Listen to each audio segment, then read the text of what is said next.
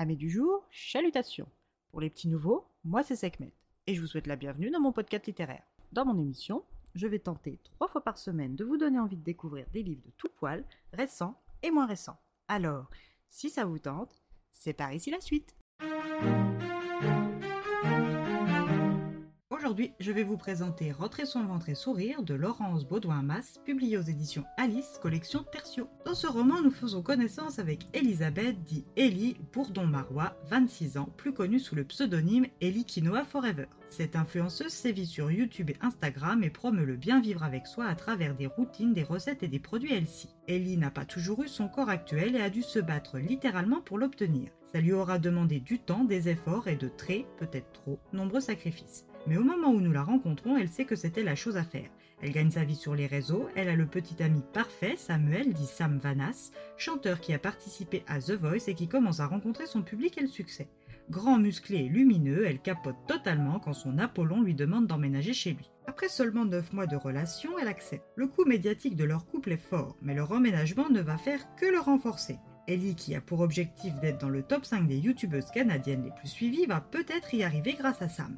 Malik, son agent depuis un petit moment, voit l'opportunité de se faire une meilleure commission en monétisant un max leur couple. Au vu de la notoriété grandissante de Sam et de son impact sur le public féminin de la chaîne Ellie Quinoa Forever, il décide de renforcer l'image du couple Gaulle. Ellie, qui s'est lancée seule dans un but honorable, se voit attribuer un partenaire certes très attrayant, mais permanent, et se voit contrainte de vendre toujours plus de marques et de contenu. Josiane, sa coach en nutrition, trouve ce nouvel environnement stimulant et valorisant.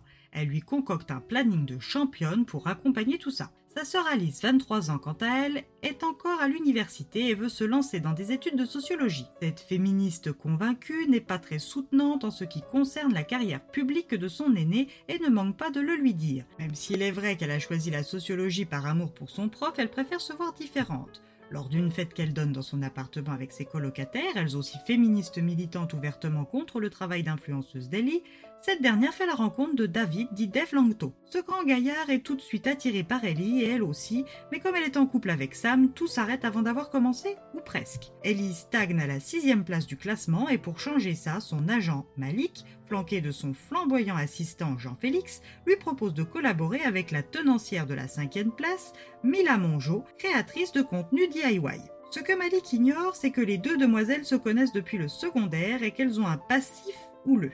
Elle y va devoir collaborer avec Mila pour faire avancer sa chaîne, mais comment ces deux ennemis vont-elles faire croire à leur amitié sur les réseaux? Ellie et Sam se voient obtenir des partenariats juteux, mais est-elle correcte avec tout ça? Tous ces changements soudains lui font repenser au passé, à son parcours et à ses motivations premières et à ses goals personnels. Mais si Samuel, Malik et Alice ne sont pas vraiment de bonnes oreilles pour elle, Dave lui en reste une et en prime une compatissante pour ne rien gâcher. Se serait-elle trompée? A-t-elle encore le choix maintenant que tout est en place comme elle pensait le vouloir? Tout ce fake autour d'elle. Peut-il encore lui permettre d'être authentique comme le public le réclame? C'est là tout le nœud du problème.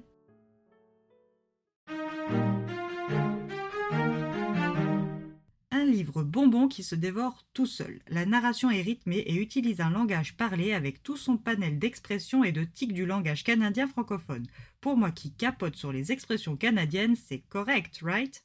Le propos est intéressant et d'actualité au besoin.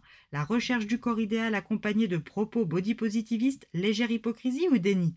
La réalité de l'impact des réseaux sociaux sur nos vies et nos modes de consommation ainsi qu'une partie de la face cachée des créateurs de contenu slash influenceurs, le tout à la sauce Poutine. Bref, j'adore.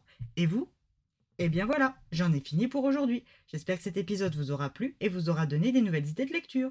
Si vous souhaitez découvrir d'autres petits bonbons littéraires tout droit sortis de ma bibliothèque, je vous retrouve le samedi 26 août prochain pour un nouvel épisode. Et si d'ici là je vous manque de trop, vous connaissez le chemin sur Instagram, les lectures de Sekhmet. Sur ce, chalut les amis et à la prochaine!